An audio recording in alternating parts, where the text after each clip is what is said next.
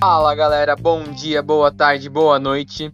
Não sei que horas que você está escutando, mas seja bem-vindo à 23 edição do podcast Febre de Futebol. Tô aqui sempre com eles, né? Fala, Suertes. E aí, gente, tudo bem? E Luquinhas. E aí, pessoal, mais um episódio juntos, vamos lá. É isso, acontecendo muita coisa, né? Infelizmente não vamos poder falar do Brasil, porque do futebol brasileiro, porque o que a gente falar hoje já não vai valer mais nada hoje às 10, hoje às 11 da noite, em que todos os times vão jogar. E nossa, rodada passada eu falei que ia para Libertadores quem vencesse os dois jogos naquela disputa lá, e todo mundo conseguiu não vencer, só Fortaleza venceu. Impressionante. É, mas enfim, hoje bora falar muito de Champions League, fazer um panorama geral das ligas, porque nas ligas assim de menos no, na Premier League não, nem aconteceu tanta coisa nova, mas na Bundesliga foi um final de semana bem movimentado. No Caut foi muita loucura também. Então, vamos falando da Champions League fazendo umas digressões aí para as ligas. Começando com a fase de grupos da Champions League. Grupo A, muita coisa aconteceu, né? O Milan é um time de cabaço. Luquinha, você tem coisa a adicionar desse jogo? Olha, André, eu acho que o Milan mais uma vez provou aquilo que a gente já vem falando de que falta muita experiência para os jogadores, o Pioli também. É, acho que falta um pouco de, de rodagem aí nesse tipo de, de ambiente, né? Eles fizeram uma campanha muito sofrida ao longo de todo o campeonato e, e acho que acabaram se surpreendendo de terem ficado fora até da Liga Europa, né? Que era uma coisa que podia trazer um pouco mais de visualização, mais dinheiro para o time aí depois de uma boa temporada na Série A que eles estão fazendo até agora. É, ver como que eles vão conduzir o time até o final do campeonato. A gente já falou também que é um time que tem um pouco menos de peças e no fim do campeonato pode ficar um pouco mais saturado. Então que eles não façam isso de também é, bobear nessas retas finais e acabem ficando de fora. Acho que no geral a partida é, foi fraca, eles não fizeram por merecer, principalmente depois de ter feito o primeiro gol. É, o Klopp também não foi tão bonzinho com eles, né? Parte do time não era o time principal, mas Salah e Mané lá, pleno vapor, é sempre dificílimo jogar contra eles, né? O Ibra, que não marca gol em Champions League desde 2016, também acho que foi uma escolha do Pioli pensando um pouco mais nisso, de ter alguma experiência no time, mas no geral o Tonali fez uma partida ruim, a defesa em geral, o Tomori fez o gol, mas defensivamente o, o Milan teve muitas dificuldades, tomou muita pressão ofensiva, e não conseguiu realmente chegar no gol do, do Liverpool. O Manhã também voltando agora recentemente, também não estava muito esperto na partida. Acho que o Milan acabou coroando de maneira negativa aí a campanha que eles já vinham desenhando, né? É, isso mesmo. É, eu acho que um ponto que a gente tem que ressaltar é que o Luquinhas já destacou o Ibra, né? Que sempre gosta de falar que é um jogador extremamente acima da média, diferenciado e Assim, eu vi as estatísticas dele nessa, nessa Champions, assim, foi simplesmente vergonhosa e. Assim, acho que não é um campeonato que ele gosta tanto, né? não se dá tão bem. É, Quem é Zlatan perto de Júnior Messias? Exatamente, esse era o outro nome que eu ia destacar. É, Júnior Messias, né, veio. Acho que desses nomes ofensivos do Milan pode ser um dos grandes destaques do Milan nos últimos jogos da Champions, né? Vem jogando muito bem. É, senti que foi um dos jogadores que mais conseguia acrescentar nesse ataque do Milan e, sim, um bom nome, né? Tipo, dentre tantas decepções que acabaram acontecendo nessa fase de grupo, acho que ele pode ser um dos poucos destaques e, assim, a gente já disse muito, né? Milan falta, faltou ser mais cascudo e até a última rodada, assim, eu particularmente fiquei surpreso tendo visto o que o Milan tinha entregado nos primeiros jogos, chegar na última rodada ainda com uma chance. Então, mostra que realmente foi uma campanha abaixo do que poderia ter sido e vamos ver, né? Vamos ver. Acho que temporada que vem tende a estar de novo, tomara que seja de um jeito diferente. É, no outro jogo do grupo me pareceu uma verdadeira assim, no 0 a 0 parecia uma briga de peixeira em que os dois times precisavam muito fazer o gol, mas não sabiam muito como chegar ao gol. E aí foi um jogo aberto, tendo chance para os dois lados. Aí o Atlético Madrid foi o primeiro que conseguiu fazer o gol numa bola parada no, e rebote ficando com a sobra ficando com Griezmann. Aí a partir disso fica um jogo favorável pro Atlético Madrid, né? Ainda mais um jogo tenso desse, porradaria, um expulso para cada lado. E o contra-ataque aberto pro Atlético Madrid fazer o que gosta, se defender e sair no contra-ataque. Melhor estilo Simeone, assim, impossível, né? Mais Simeone do que isso. Eu acho que o jeito que foi esse do jogo. Griezmann, né? Foi, foi uma boa Pois partida. é, pois é. Mas perdeu um gol também, hein, quando tava 0x0, Sim. que não pode perder. Mas sim, uma boa partida no geral, tirando esse lance que não, não pode perder, não pode. É. Mas enfim, Atlético Madrid fez uma cam... Pra mim, assim, foi uma das principais, se não a principal decepção dessa fase de grupos. Jogou muito mal, passou muito perrengue. Mas no último jogo conseguiu aí se firmar. E pra mim é o. Vai, o terceiro time do pote 2 mais temido. O PSG e o Chelsea são mais fortes, mas depois ninguém quer enfrentar o Atlético Madrid. É um time muito chato, é um time com um elenco muito qualificado. E que em dois jogos ele pode te ferir, pode te eliminar facilmente. E ao contrário do Milan, um treinador mais experiente, rodado na própria competição, né? Que tem os traquejos de como segurar um empate em primeira partida e depois decidir no anda, né? Eventualmente. Pois é, um, e um time mais rodado também, né? Um time que já Sim. sabe que é jogar Champions, uma torcida que já tá recentemente mais acostumada, né? A torcida do Milan fazia tempo que eu não via. É... E do grupo A, acho que é isso. Grupo B já tava definido, vale ressaltar. Não, esse é o grupo B, desculpa. O Esse é grupo o A que é do grupo B, Manchester City.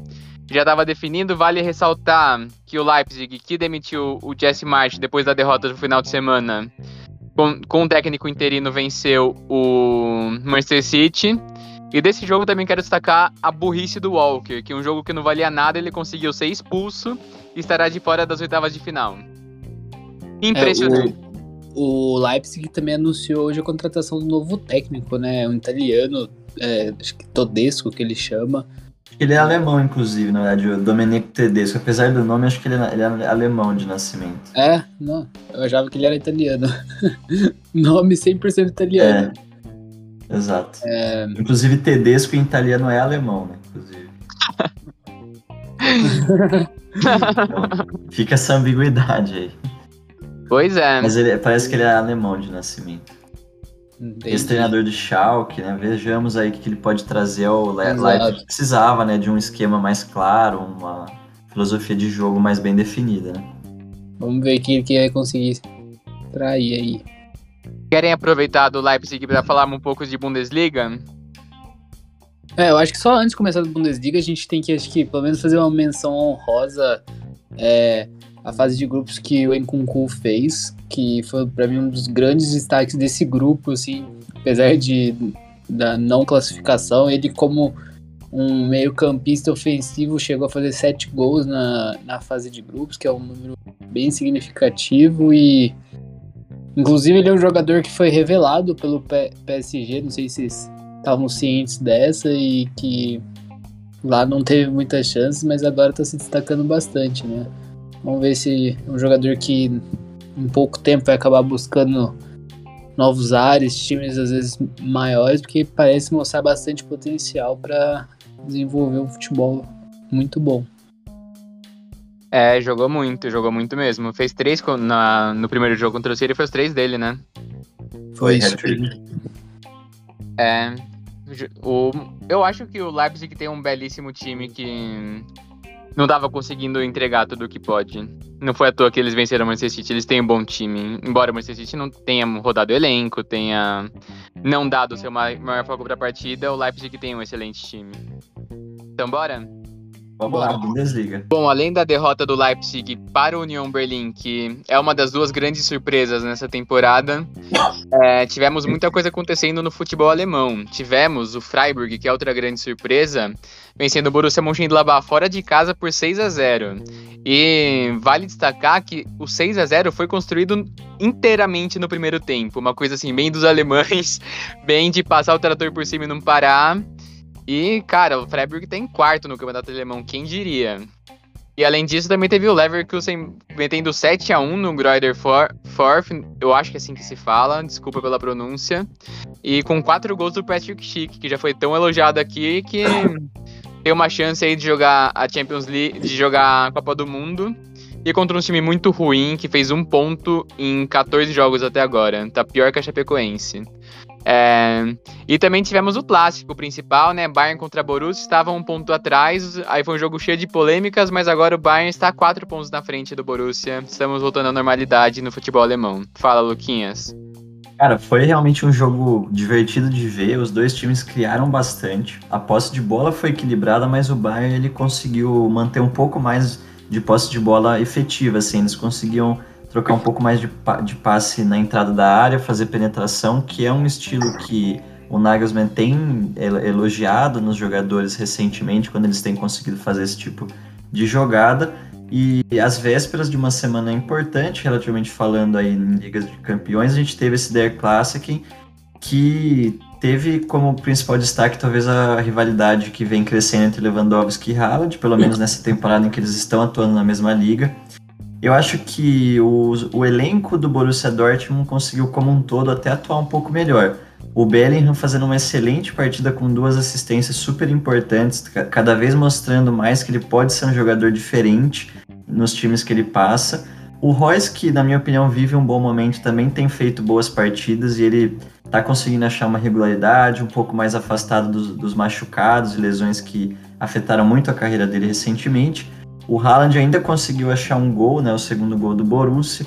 Mas aí eu acho que o grande destaque para o Bayern, mais do que para o coletivo como um todo, que teve capacidade de manter bem a posse de bola e defensivamente fez uma boa partida, eu queria destacar os, os jogadores da linha de frente. Eu acho que o Sané, que a gente já vem discutindo também em alguns episódios anteriores, tem reencontrado uma boa forma, um bom futebol, é, até de forma individual e coletiva também. Ele fez um golaço, simplesmente. E eu acho que é, agora o golaço digo agora na, no meio da semana contra é, pela Liga dos Campeões, né? Mas fez também uma boa partida conseguindo ter ações ofensivas relevantes. E o Thomas Miller, que é um jogador muito completo, ele consegue fazer pressão é, em todos os jogos que ele disputa. É, pressão assim na saída de bola do adversário, ele fez muito isso. É, o passe dele foi muito bom também. E o Lewandowski, que é um jogador totalmente diferenciado com dois gols aí, foi extremamente decisivo para uma partida difícil. O Borussia Dortmund coletivamente fez um excelente jogo, é, numa formação difícil de se jogar contra, na minha opinião, que é esse 4-2-3-1 com o Haaland um pouco mais isolado, circulando a área, dando opção de passe. E o Bayern, é, acho que acabou contando um pouco com a individualidade desses jogadores da frente. É, Coman, Lewandowski, Miller e Sané fizeram uma excelente partida.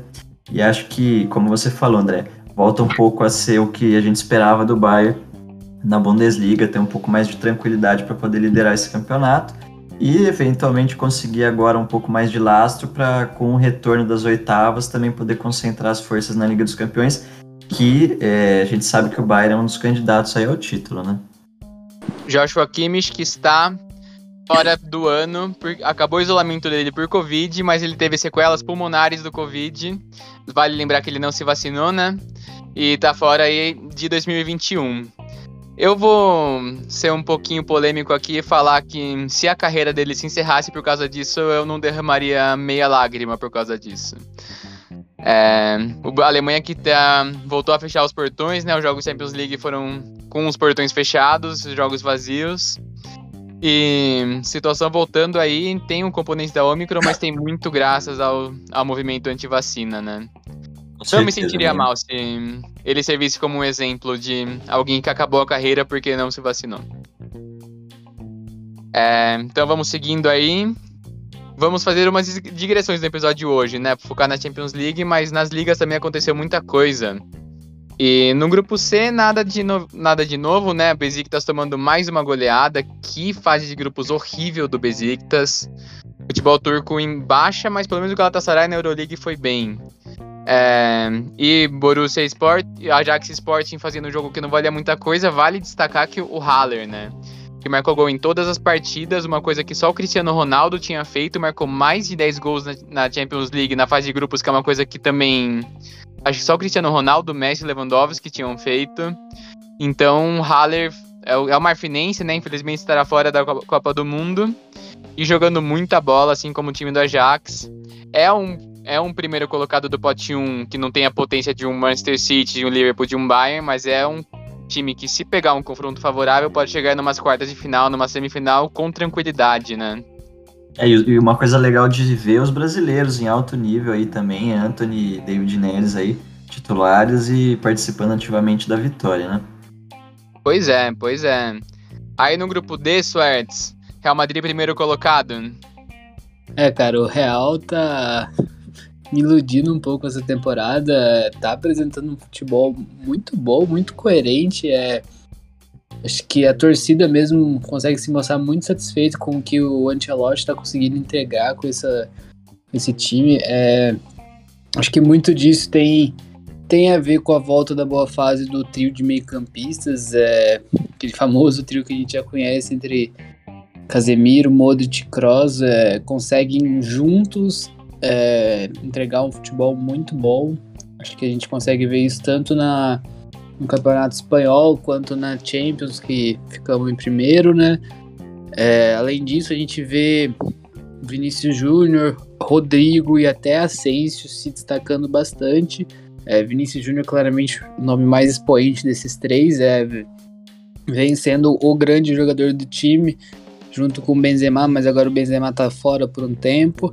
É, o Asensio, inclusive, é um jogador que evoluiu muito ultimamente. É, era o jogador que estava, junto com o Isco, sendo cotado até para ser negociado na janela de janeiro e recuperou seu espaço, vem jogando muito bem, vem fazendo golaços, inclusive esse último dele foi maravilhoso.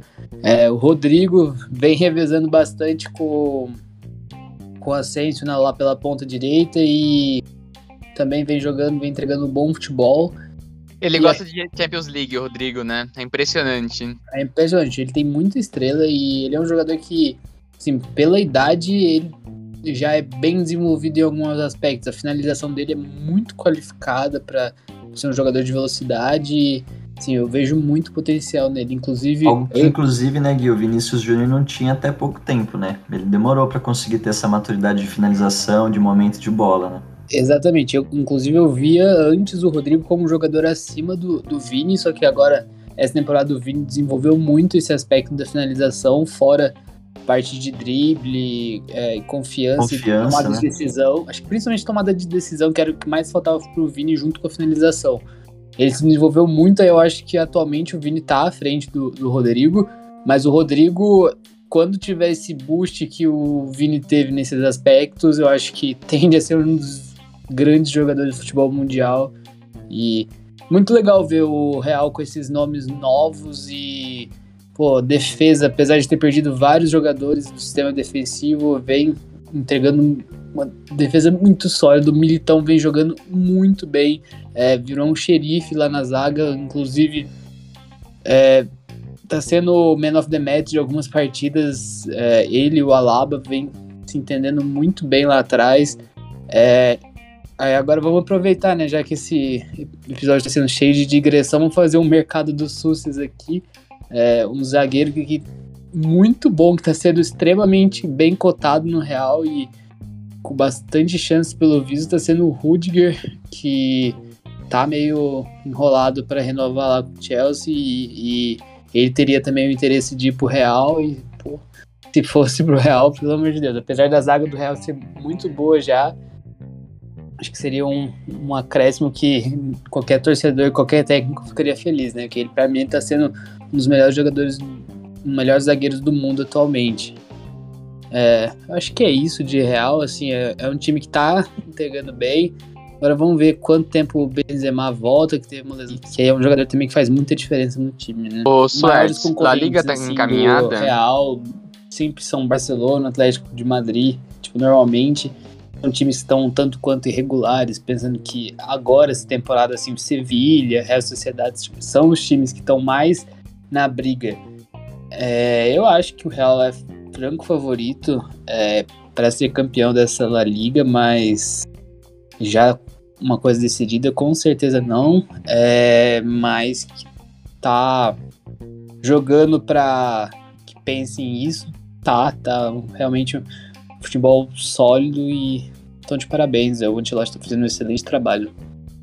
Real Madrid, oito pontos na liderança da La Liga. E tá sendo seguido pelos rivais de Andaluzia, né? São dois times que são, tem uma rivalidade muito forte do Sevilha e do Real Betis. O Sevilha tem mais títulos, mas quem a maior torcida, a torcida mais popular é a do Real Betis. E o trabalho do Pellegrini no Betis vale ser exaltado também, né? Venceu o Barcelona no final de semana e não deve lutar pelo título, mas um trabalho muito legal nesse começo. Mas olha, para mim a... eu vou falar que tá pintando o campeão das cinco principais ligas. Já falamos de três, depois a gente já falamos de duas e tem o PSG, obviamente. Mas vamos para mais duas aí, já tô com a opinião de que tá encaminhado, viu? Então vamos seguindo aí para os próximos grupos, né? Agora vamos para o grupo E, vamos falar do Barcelona eliminado. Apenas dois gols na fase de grupos inteira. Fez dois gols, conseguiu até somar sete pontos e irá para a Liga Europa, mas que fazem, Suertes? É, cara, a gente viu um Barcelona, um Bayern Barcelona, um jogo assim, tanto quanto atípico, é, para ser sincero. Eu queria até ouvir depois a opinião do Luquinha sobre, mas eu achei que o Bayern entrou 100% com o freio é, de mão puxado. Tipo, o time não estava 100% focado, 100% ligado. Eu acho que também uma das coisas que ficou mais claro nisso foi a atuação do Lewandowski, que foi muito abaixo, na minha opinião. É, mas aí, com. Acho que devido à fraqueza do, do time do Barcelona, falta de, dificuldades que proporcionou, a gente viu que destaques e momentos individuais do, do Bayern acabaram por desequilibrar. É, você já havia destacado quando a gente estava falando de Bundesliga, do, dos pontas do Bayern, você falou principalmente do Sané e do Miller. É, eu adorei a partida do Sané, apesar dele ter errado, perdido uns dois gols, que até certo ponto foi quase que displicência. É, mas além dele, eu gostei muito da partida do Coman. É, ele tava jogando pelo lado direito, ele acabou infernizando é, o, o, lado lá. Foi primeiro foi com o Jordi Alba, mas depois o Alba saiu machucado. Foi o Min, Minhesa que jogou lá e simplesmente vai ter, ia ter pesadelo com o Coman. O Coman tentando elástico, tentando drible e realmente ganhando todas as jogadas. Tava jogando muito bem. O Mingueza é. me lembra do Semedo, ele tem pesadelo com todo ponto esquerda que ele joga contra. Exatamente, e assim. Mas o que eu mais gostei é que ele tava querendo fazer um, um futebol ao mesmo tempo bonito e objetivo. Então, achei muito legal isso. Assim, fazia tempo que eu não acompanhava um jogo do Coman e eu gostei bastante do jogo dele. Realmente, achei que ele jogou muito bem. É, acho que o, o Sané, inclusive, que eu falei que perdeu bastante gol. Acho que o mais claro foi um que o Davis fez um cruzamento rasteiro, aí o Coman tocou pro meio e o Sané, tipo, recuou a bola praticamente pro, pro pé, pra mão do Ter Stegen. Mas eu acho que o Sané a gente vê uma coisa que o André sempre, sempre, sempre falava, que ele rende infinitamente mais jogando pelo lado esquerdo do campo e o Nagelsmann acho que percebeu isso e colocou ele do lado de lá.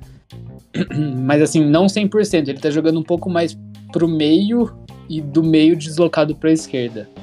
Mas de qualquer jeito, só dele tá ficando lá e tendo esse corte profundo para ter o chute, é, já melhorou muito o futebol dele. A gente tá vendo ele já o jogador que entrega bem mais do que entregava quando chegou no Bayern e assim, inclusive fez um belo gol que foi um frango também, mas foi um chute muito forte também. É, e é isso, acho que Barcelona ele fica o recado, né? Fica meio preocupado, assim, que foi um time que criou muito pouco. É, eu sou um pouco enviesado, mas para mim um, um dos poucos destaques do time acabou sendo o Dembélé, que era um dos poucos que tentava fazer alguma coisa diferente, tentava ir para cima, buscar o drible. É, fora isso, era um jogo só de passe no meio do campo, com pouca gente querendo realmente ir pro ataque. E é isso, acho que também falta um pouco de intensidade pro Barcelona, que inclusive até comentaram isso numa entrevista, se eu não me engano, foi o Miller que falou que Barcelona tem muita qualidade, mas é um time que falta intensidade. No futebol de hoje, intensidade é uma coisa é, imprescindível. Então, fica aí mais, mais uma vez, acho que a mensagem que é, Barcelona persiste muitas vezes em alguns nomes mais antigos e isso fica a troco da intensidade de um futebol que precisa ser mais aguerrido, mais intenso. E é isso. O que, que vocês acham?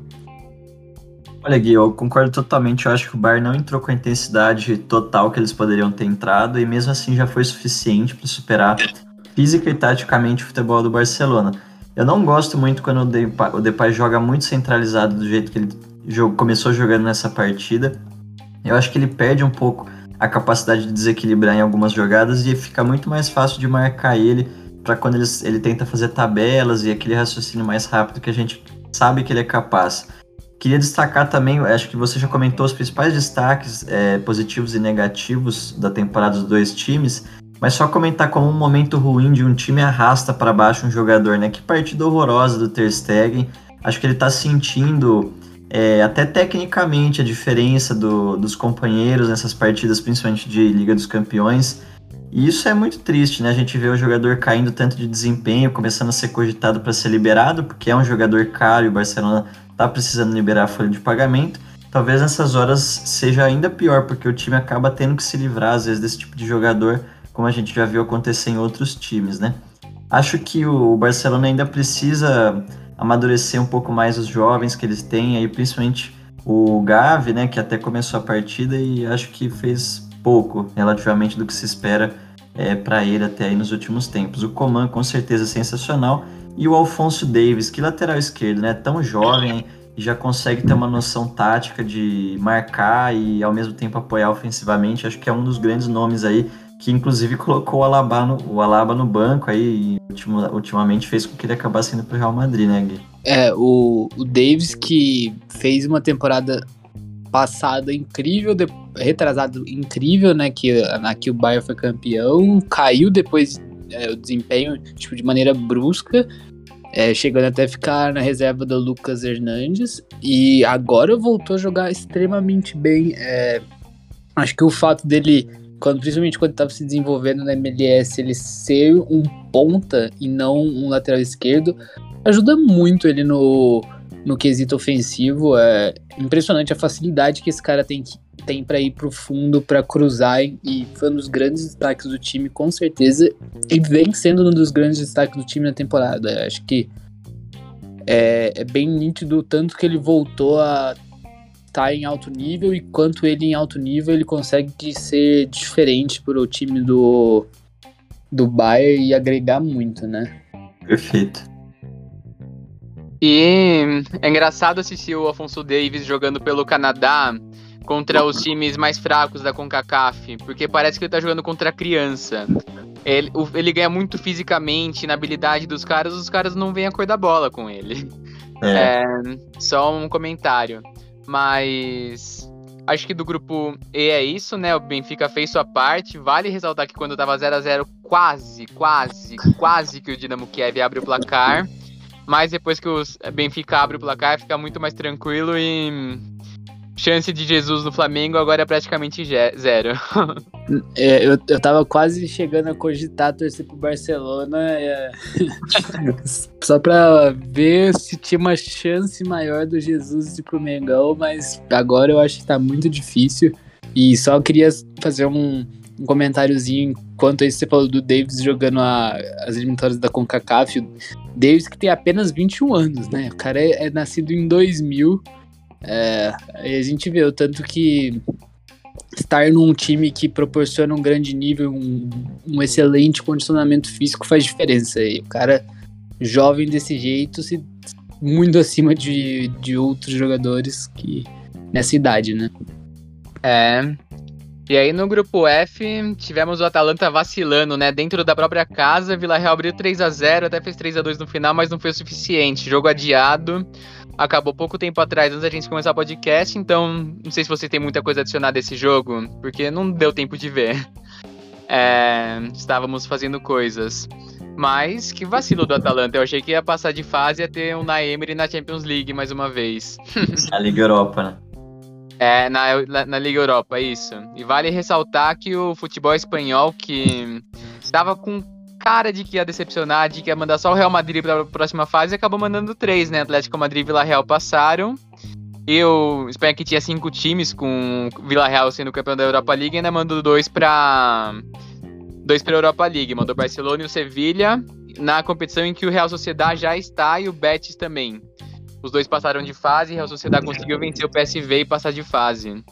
É, cara, é. O, o, eu acho que só o complemento também desse grupo do Villarreal e do Atalanta, né? A gente vê que um futebol muito parelho entre os, todos os times, né? Assim, eu vi o jogo ontem entre o United e Young Boys, apesar do United ter ido com o time completamente reserva, foi um jogo bem complicado, assim. Inclusive, eu até questionei por que poupar tanta gente, assim, sendo que às vezes a primeira colocação fica ainda em risco. E primeiro a gente viu até depois, a gente vai comentar ainda o grupo do Chelsea, né? Que o Chelsea acabou entregando a primeira colocação. Mas já tava Mas... garantido, né? Tava. Ah, não, não tava. Se empatasse. Não, não tava garantido. Se ele perde, o Vila Real chega a 10 pontos e o Manchester United tem vantagem no confronto direto. Ah, o confronto Perdia, direto é o primeiro. É, é, o primeiro. O ah, saldo então... de gols no confronto. Ah, então tá, tá explicado, porque, nossa, eu tava é. Assistindo o jogo suando, porque falei, meu Deus, o tanto que eles vão entregar esse jogo depois vai foder nós no futuro, mas. Então tá mais tranquilo. Mas eu, eu concordo com você, Gui. Acho que até para começar com uma boa fase do Rangnick, mostrar um estilo de jogo nesse tipo de competição, acho que era legal pegar a mão, né? Acho que poupou um pouco demais, tá? talvez. É, é, até certo ponto eu concordo em poupar alguns jogadores. Eu achei legal que ele quis realmente dar uma rodagem no elenco. Tipo, eles fizeram até substituição no, no meio, trocando goleiro pra Tom Hitton é, estrear, tipo, com a camisa do United, com estrear na Champions. Promoveu estreia de acho que três jogadores do elenco sub-20, sub-17. É... Então, assim, eu achei essa parte eu achei interessante, legal, mas ao mesmo tempo, concordo muito que é um momento que tem que estabelecer um padrão de jogo e muito desse padrão de jogo é estabelecido com o tempo jogando, né? Então, é isso, mas assim, de forma geral, pelo menos no primeiro tempo, o United conseguiu mostrar um, um padrão de jogo que ele quer proporcionar e sei lá, tô ficando um pouco feliz já com isso. pelo menos ter algum padrão de jogo. Que antes e o padrão vale... era não ter padrão. Vale ressaltar que em dezembro na Premier League é um mês muito pesado, né? Então faz um pouco mais de sentido. É o mês mais pesado da Premier League é dezembro, em que eles jogam pra caramba nesse final de ano. E, Sorte, queria perguntar para você também, fazer mais uma digressão. O que você achou da estreia do Rangnick? Que aí foi um time mais titular, um belo gol do Fred e uma clean sheet que não tinha faz muito tempo, né? É, cara, é, assim, apesar. Ele teve um treino, se eu não me engano, só, tipo um treino realmente, assim, um dia de treino é, não consegui, consegue proporcionar toda a sua ideia de jogo com apenas um treino, né? Mas a gente vê, principalmente no começo do jogo, o United fazendo uma coisa que a gente criticava muito. É, a pressão do United antes era horrível, tipo, simplesmente não existia pressão ofensiva. Se existia, é, a gente até comentou semana passada, né? Era um, um, um, jogador falando assim: ah, vai lá, vai lá, tipo, marcar e era zero coordenado. Pelo menos esse aspecto eu já senti que no primeiro jogo, nos primeiras meia hora, já melhorou.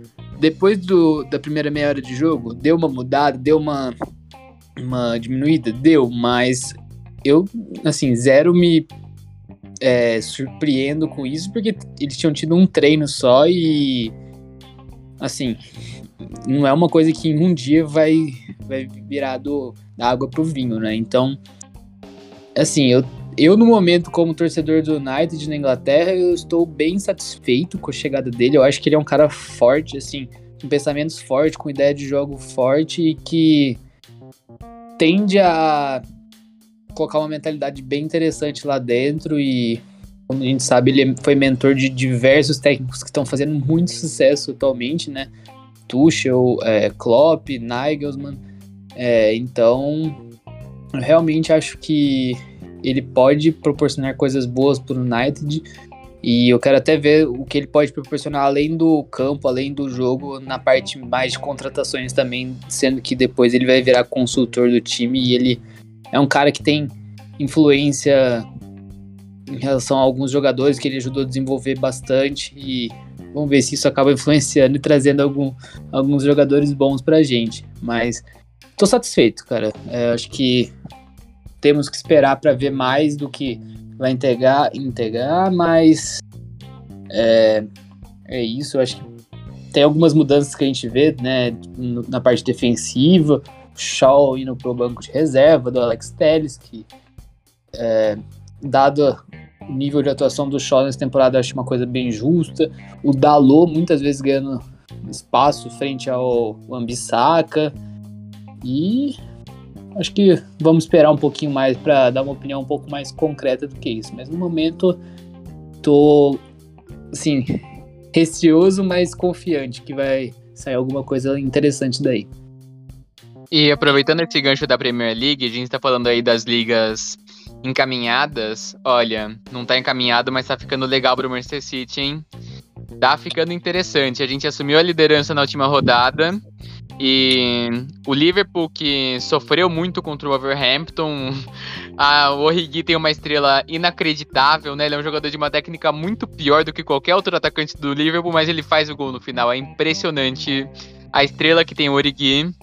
E, mas assim, vem tendo tropeços e vai perder o Mané e o Salah por um tempo considerável aí. Além do Keita e do Konaté. Então, pela Copa Africana. E o Chelsea, que antes se estava tendo problemas no elenco e estava conseguindo resultados, agora está tendo dificuldades, né? Nesses últimos dois jogos, o da Champions League e da Premier League, sofreu seis gols, que é um time muito consolidado pela defesa, tem falhado até em falhas individuais, jogadores como Mendy, que é um goleiro absurdo, o próprio Jorginho, que era um cara muito consolidado, tá sentindo um pouco a fase. E e vai perder o seu goleiro, vai perder o Mendy para Copa Africana de Nações, além do Ziyech, que é um desfalque de menos importância. E tá com dificuldades do elenco e vai ter o um Mundial de Clubes no calendário ainda, né? Mundial de Clubes que, se eu não me engano, vai. O, a final vai ser três dias antes das oitavas de final da Champions. Então tá um calendário muito pesado e que o Chelsea não poupe ninguém na, na, no Mundial de Clubes, né? Pelo amor de Deus, velho. Mas assim, a gente, tem a, a gente tem a sorte de ainda não ter a certeza se o Palmeiras chega na final. pois é.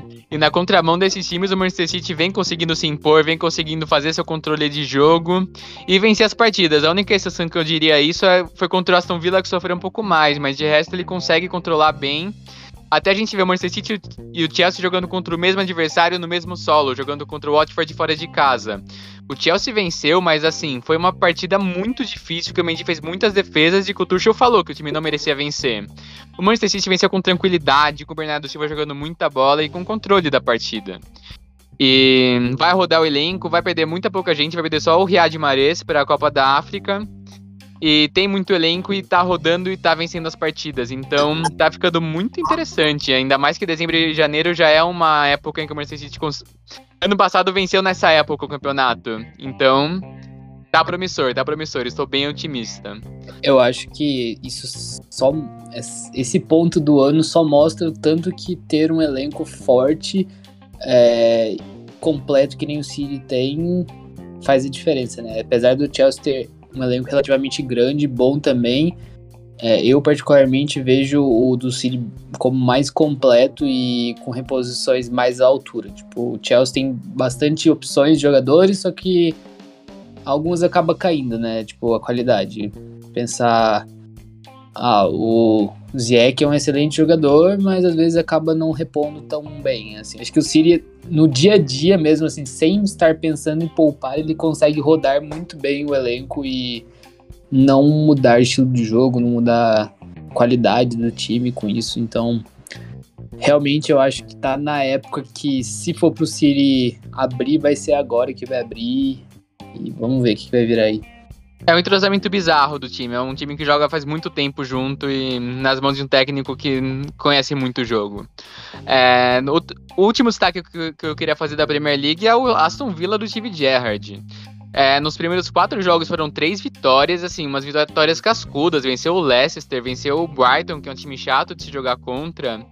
Não vou checar aqui. E o Crystal Palace fora de casa, que é um time muito chato, que inclusive venceu o Manchester City.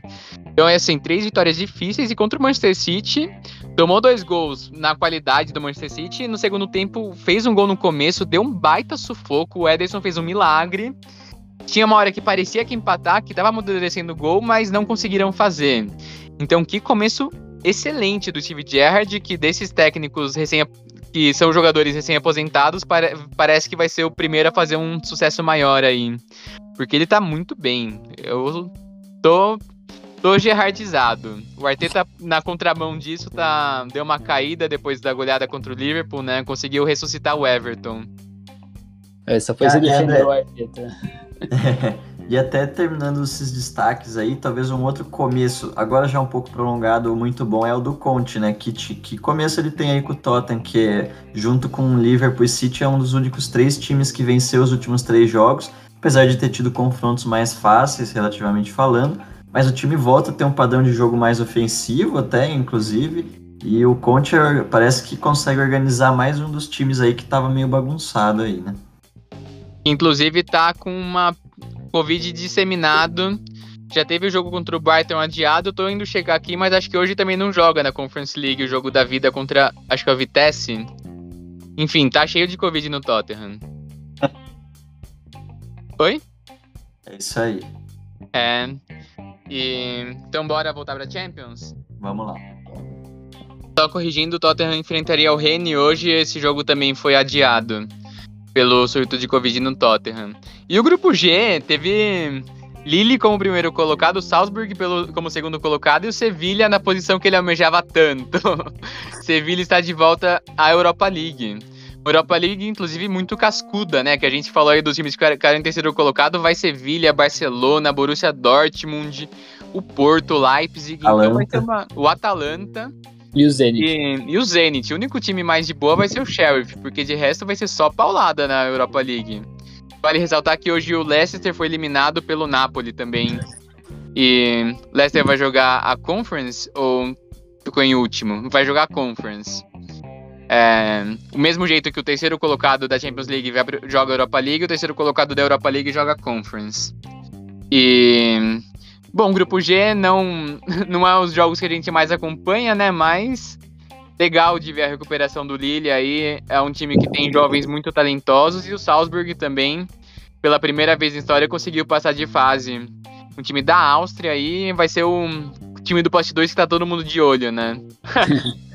é, inclusive o grande destaque do Salzburg, né? O carinha M, que é o atacante jovem alemão é, tá bem especulado pro Borussia Dortmund para ter uma possível reposição a uma saída eventual do Haaland, que sim, excelente nome se for mesmo para repor, acho que é um jogador muito promissor que em poucos anos o Bayern já vai estar tá de olho também, se já não estiver agora. É, janela de transferências abrindo em janeiro, o mercado do Sul está aquecido. Inclusive, você falou do Barcelona lá de, de, de, se desfazer de jogador, um dos especulados é o Frank de Jong, né? Que é um jogador muito bom, mas também muito caro e. City tá de olho, hein? City tá de olho. City tá de olho, mas não precisa dele, né? De repente Torino tá aí Porra. também, né? Quem sabe? Nossa, um Frank de Jong eu não recusava, não. Não recusava, não. Pra mim, ele joga mais que o Gundogan. É, mas seguindo aí, Luquinhas, Juventus conseguiu o pote 1. Olha, queria dizer que foram sucessivas sucessões que sucederam sucessivamente, porque quase que não deu certo isso aí, né? Acho que o jogo lá em, lá em Torino foi é, um jogo fraco da Juventus, na verdade. Teve muita dificuldade é, de criar jogadas, é muito triste dizer isso, contra o Malmo. E acho que teve bastante sorte de achar um gol relativamente precoce, porque fez bastante diferença aí. O, eu acho que o Moise Kim é um jogador que eu particularmente não tenho muitas expectativas. Acho que ele já rodou muito de clubes e acabou se tornando alguém mais para completar elenco, eventualmente substituir jogadores. E mas acabou achando um gol aí num bom cruzamento. E dar um pouco mais de tranquilidade para a Juventus. Mas acho que na verdade o grande destaque do grupo nessa última rodada foi o Zenit, que fez um jogaço contra o Chelsea lá na Rússia. Eles deram tudo de si. É, claramente eles queriam é, superar o time do Chelsea. Acho que foi um jogo de lá e cá. No primeiro tempo, é, o Chelsea teve algumas chances boas de abrir um placar um pouco maior. E o Zenit acabou conseguindo se fechar bem e sair em contra-ataques. E contra-ataques muito efetivos. O Claudinho conduzindo super bem a bola. É, o Malcolm também com domínio e controle também muito bons da bola. Assim, eles conseguiram ativar alguns contra-ataques muito eficazes. Não sei se você o, concorda, Gui. É, o Claudinho fez foi um dos grandes destaques da partida, jogou muito bem e ao mesmo tempo o Malcolm jogando muito bem também, mas perdendo muito gol na cara, perdendo assim, gols. né? Meu Sim, Deus realmente. do céu. Mas o Claudinho, para mim, foi um dos grandes destaques. E, inclusive, ele teve uma jogada que ele deixou o Malcolm na cara do gol e o Malcolm foi lá e conseguiu errar o gol. É. é o, uma... Uma, uma... boa saída do Kepa também, mas realmente ele foi. podia ter conduzido melhor a bola ali. O Kepa que foi um dos grandes destaques Sim. do jogo, né? Fez umas defesas incríveis. É... Depois de um bom tempo, a gente vem numa boa atuação do Kepa. Apesar de ter tomado três gols, ele fez uma boa partida. E outra partida raramente boa, pelo menos nos últimos tempos, foi do Timo Werner. Participou ativamente com é, opções de passe e dois finalizando bem, que é algo é. que ele tinha dificuldade, né? Fez dois gols e deu uma assistência também, né? Sim. Pois é, é foi o homem do jogo, né? Foi. E o Lukaku conseguiu também fazer um gol, mas numa boa jogada de time, mais do que de individualidade. Acho que outro destaque positivo do Chelsea para mim foi o Rhys James, que jogou até um pouco mais pelo meio essa partida. Ele saiu um pouquinho da posição que ele costumava jogar. O Chelsea jogando com três zagueiros, é uma partida do jovem zagueiro Sar, de 22 anos. O Rhys James acabou sendo conduzido mais como um volante ali, segundo volante, que fez um bom papel, na minha opinião. Conseguiu passes, desarmes e e acho que no geral foi uma boa partida dele, né? Sim, concordo, mas eu acho que assim, pensando no. Acho que o Dedé já até comentou isso, mas pensando no padrão de jogo do Chelsea, o Chelsea ceder três gols pro, pro outro time é. Apesar, lógico, poupando alguns jogadores, mas é uma coisa que realmente o Chelsea tem que abrir o olho nessa. É, pensando que a parte forte do time é. Não sei se chegando uma instabilidade nesse sistema defensivo aí nos últimos jogos. E a gente vê também que não só é, ceder três gols, mas um dos grandes destaques do time ser o próprio goleiro. É, ou seja, além de tomar três gols, tomou um apavoro e que poderia ter sido uma derrota, se não fosse é, um e eles, eles tinham, eles tinham, lembrando, né, a classificação em primeiro lugar garantida até o último minuto de jogo, quando o Osdoev, que tinha entrado 10 minutos antes, um cara rodado já, é, 29 anos, fez um golaço ali de fora da área numa golaço. sobra e ajudou demais a Juventus aí nessa primeira é. colocação. E essa, esse gol que eles tomaram no finalzinho que pode custar caro, né? Que. Certeza. Pote 2 é sempre uma insegurança, né? E a quantidade de times qualificados que o Chelsea agora pode pegar, assim, com certeza qualquer time do pote 1 que pegar o Chelsea não vai ficar feliz, mas o Chelsea poderia com certeza estar com uma vida um pouco mais fácil se tivesse conseguido o resultado e ficado em primeiro. O sorteio, o sorteio da Champions League só tem travas nas oitavas de final. E as travas são times do mesmo grupo não se enfrentam e times do mesmo país não se enfrentam. E como tem três times ingleses no pote 1, mais a Juventus, que é do grupo do Chelsea. O Chelsea pode enfrentar apenas quatro times. Pode enfrentar o Lille, que é o melhor panorama para o Chelsea, o Ajax, o Real Madrid ou o Bayern de Munique. Teremos um desses quatro confrontos na próxima fase. Ou seja, duas pedreiras, um jogo que pode virar duvidoso, pedreira, que é o né? E outro que é teoricamente mais fácil. Sim, em questão de é. proporções, é. nem tá tão ruim, mas Poderia o que pode vir melhor. de ruim é muito ruim. E a Juventus que se livra com essas regras de, de enfrentar o Chelsea, que é um adversário difícil do pote 2, e a Inter de Milão, que é um time também que pode, poderia surpreender aí, na minha opinião, é mais forte que a Juventus. E vamos ver, né? Podemos fazer a última digressão agora que você falou dos italianos? Com certeza, André. Luquinhas, tô achando que tá com cara de Inter, hein? Olha, André, eu. Tá com cara de Inter. Eu acho que é um dos campeonatos que vai ser mais interessante acompanhar aí, principalmente o segundo turno. Acho que é, alguns adversários podem surpreender é, esses times da frente. O Napoli começou a mostrar, na minha opinião, uma, um certo cansaço físico de ter que disputar uma competição sem muitas peças de reposição. É, apesar de não estar é, na Liga dos Campeões como alguns outros adversários estão, eu acho que eles estão tendo dificuldade física, sim, de superar alguns né? adversários. Exato, é. E eu acho que o Milan, que atualmente lidera o campeonato, um ponto à frente da Inter, é, vai ter dificuldades físicas logo mais. Acho que é um time que precisa das, dos jogadores de primeiro time para apresentar o melhor futebol deles.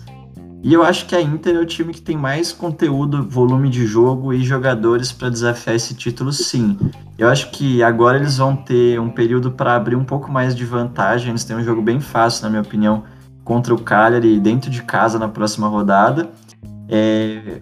E eu acho que é o time que está com o melhor volume de jogo para chegar forte nessa reta final. É, Não sei o que, que vocês acham também. É, eu concordo, eu acho que o que vai mais pesar no fim das contas vai ser elenco, né, e opções de jogo, e nisso a Inter acho que tá acima do Milan e do Napoli, é... vamos ver o que vai virar, mas eu tô sentindo realmente que vai ser um dos campeonatos italianos mais emocionantes dos últimos anos, que, assim, convenhamos, os 10 anos para cá, emoção não é uma coisa que tá sendo muito forte no campeonato italiano, né. Sim. É... A gente também tá vendo a Atalanta numa crescente Sim. muito boa no campeonato italiano, né? Ganhou as últimas cinco partidas, se eu não me engano, tá em Exato. quarto já. E assim, querendo ou não, já tá quatro pontos do Milan, que é líder. Então, vai ser legal esse campeonato. Eu tô ansioso para ver o que, que vai virar no final das contas. E é, pensar que há duas semanas atrás a gente falando que tava entre Milan e Napoli já o campeonato, agora a gente vai ver que o panorama mudou um pouquinho e que a coisa vai ficar interessante daqui para frente. Eu não boto muita fé no Atalanta porque eles são muito não confiáveis, né? Como a gente pode ver hoje, eles perdendo pro Vila Real. É, concordo. Mas para mim, a, essa boa sequência do Atalanta, mais do que postula o Atalanta ao título, preocupa a Juventus com vaga na Champions. É, exato. Eu acho que a Juventus está tendo muita dificuldade de recuperar o futebol, ela tá só conseguindo fazer jogos razoáveis contra times de meio da tabela para trás. E eu, além de preocupar a Juventus, acho que a Atalanta vai ser uma peça importante em definir o, o título entre Milan, Inter e Napoli, porque tem confrontos aí ainda com esses três times que podem ajudar a definir o campeonato que está sendo decidido basicamente por questão de alguns pontos, né? Todos esses três times não têm mais do que duas derrotas no campeonato, então é, acho que vai ser um campeonato que vai ser decisivo para quem menos errar. E, e Atalanta, Fiorentina são alguns times que podem atrapalhar, atrapalhar pontos né, desses times. Com certeza. E que grande trabalho do Inzaghi, né? Ele pegou o time que o Conte largou, que o Conte ficou muito bravo, que perdeu o Lukaku, o Hakimi, não contratou outras peças. Aí ele, o Inzaghi pegou esse time que o Conte falou que não ia brigar por títulos e tá Aí sendo o. Daí sendo para mim o fa grande favorito a ser campeão agora. E fazendo uma boa campanha em Champions League, né? Que é algo Sim. que ele não tinha experiência e a gente tinha dúvida se ia dar certo. Conseguiu a classificação e vem agora como um dos times fortes aí para disputar o campeonato. Exato. Conseguiu a classificação que o Conte não conseguiu. E um grupo Exato. muito parecido. E, e eu acho que acho que um ponto positivo para Inter, assim, que a gente tem que ressaltar é, é ter a mentalidade de contratar técnicos que pensam parecido, né? Que a contratação do Inzaghi foi assim, de um cara que ia proporcionar um estilo de jogo, uma formação que é, era semelhante a que o Conte proporcionava e dar realmente continuidade, apesar de mudar o técnico, mudar um pouco a mentalidade, não vai ser uma quebra abrupta que nem a gente vê muitos técnicos por aí, né? A gente vê principalmente no futebol brasileiro. Chega um técnico, é, não é o técnico que se adapta ao time, é o time que se adapta ao técnico. Então, eu achei legal o, o conceito deles irem a pensa parecido e se não pensa igual, mas pensa pelo menos com certos aspectos de formação, pelo menos nesse aspecto uma, mais semelhante que já pensavam antes e essa continuidade, apesar de não manter o técnico, é importante. Perfeito, Gui. Acho que destacar positivamente o trabalho do Giuseppe Marotta, que, na minha opinião, é um dos grandes diretores de futebol italiano nas últimas duas décadas, facilmente. Ele sendo fundamental no trabalho de colocar a Juventus no patamar que está agora desde o rebaixamento. Ele fez um trabalho magnífico lá ao lado do Agnelli e do Nedved. E depois da quebra dele por desentendimentos internos, ele acabou indo para a Inter de Milão e participou desse projeto de reestruturação do time sendo fundamental na contratação de Lautaro Martinez, é, o próprio Barella foi uma indicação dele, e agora, mesmo depois de perder Conte e peças importantes que a gente discute desde o começo da temporada, conseguindo manter, como você falou, a filosofia de um treinador e de contratações pertinentes e pontuais para o que o time precisava. Eu acho ele um grande treinador e acho que a Juventus começou a perder muito depois que perdeu ele também. E que bom que o Barella é jogador de futebol e não lutador de boxe, né? Porque que soco ridículo que ele tentou dar no Militão. Nem para ser expulso direito. é, infelizmente ali o Barella mostrando infantilidade em termos de luta livre, né? Mas é, depois desse final de semana eu acho que se alguém cravasse que Inter, Manchester City, Real Madrid, Bayern e PSG serão os campeões das cinco grandes ligas, não tá muito errado não. Hashtag previsões aqui no Febre, né? Pois é. Febre de nada. É... Então, gente, eu acho que é isso. Vocês têm mais alguma coisa a adicionar? Não, acho que é isso mesmo, cara. Conseguimos falar bastante coisa, de bastante. Pois fazer é. bastante digressão e acho que é isso. Espero que Pois tenham é, gostado. Segunda-feira tem sorteio da Champions League, hoje tem a final do Brasileirão e semana que vem já e no final de semana já começa a final da Copa do Brasil. Muita coisa aí pra acontecer. Aí, só uma pergunta que não quer calar, só pra gente dar a última pincelada em futebol brasileiro. É, Arerê, o Grêmio vai jogar a Série B? Vai, vai. Vamos Joga. ver, vamos ver aí. Tem gente, amigos nossos confiam na, na salvação do Grêmio, veremos. Então valeu, Luquinhas. Valeu a todos, sigam lá no Instagram, obrigado por terem ouvido, até semana que vem. Valeu. Suertes. É isso, gente. Falou, até mais, foi um prazer. Tchau.